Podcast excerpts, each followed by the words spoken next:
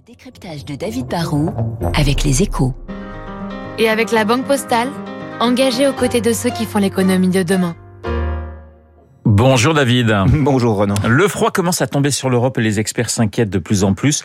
On risque de manquer de gaz?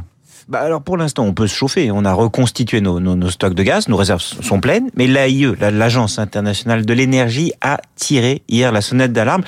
Le risque pour l'Europe, ce n'est pas pour la saison d'hiver qui se terminera en mars prochain. On va avoir du gaz pour les six mois qui viennent, mais le problème, c'est qu'on va puiser dans ces réserves et que donc on va manquer, comme on va manquer de fournisseurs pour remplir nos stocks, on risque la panne pour 2023-2024. On a quand même un peu de temps devant nous pour euh, justement reconstituer ces stocks. Oh, oui, c'est vrai, on a du temps, mais on manque de solutions. La première inconnue déjà, c'est quel sera le niveau des stocks à la sortie de l'hiver. Hein, normalement, on a des cuves qui sont encore un petit peu remplies en Europe, à environ 25%. On a des marges de, de, de sécurité qu'on conserve.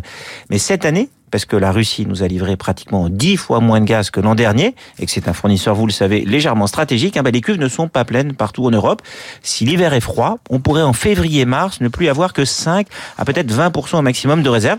Et dans ce cas, ben, l'AIE dit qu'on n'arrivera sans doute pas à renouveler nos stocks pour l'hiver suivant. Même si on s'y prend maintenant ben, Le gaz, c'est un métier de cycle long. Il faut trouver des réserves naturelles, il faut les exploiter, il faut construire une infrastructure pour transporter le gaz via des gazoducs ou via des des stations GNL et des méthaniers. On, parle d'investissements qui sont très lourds. Hein. Il faut au moins une dizaine d'années pour rentabiliser de tels projets qui en plus mettent au moins 6 ou 7 ans à produire. Le problème c'est que comme on n'a pas investi il y a plus de 5 ans pour faire face à nos besoins de l'année prochaine, bah du coup, si on exclut la Russie, la planète risque de ne pas produire assez de gaz l'an prochain.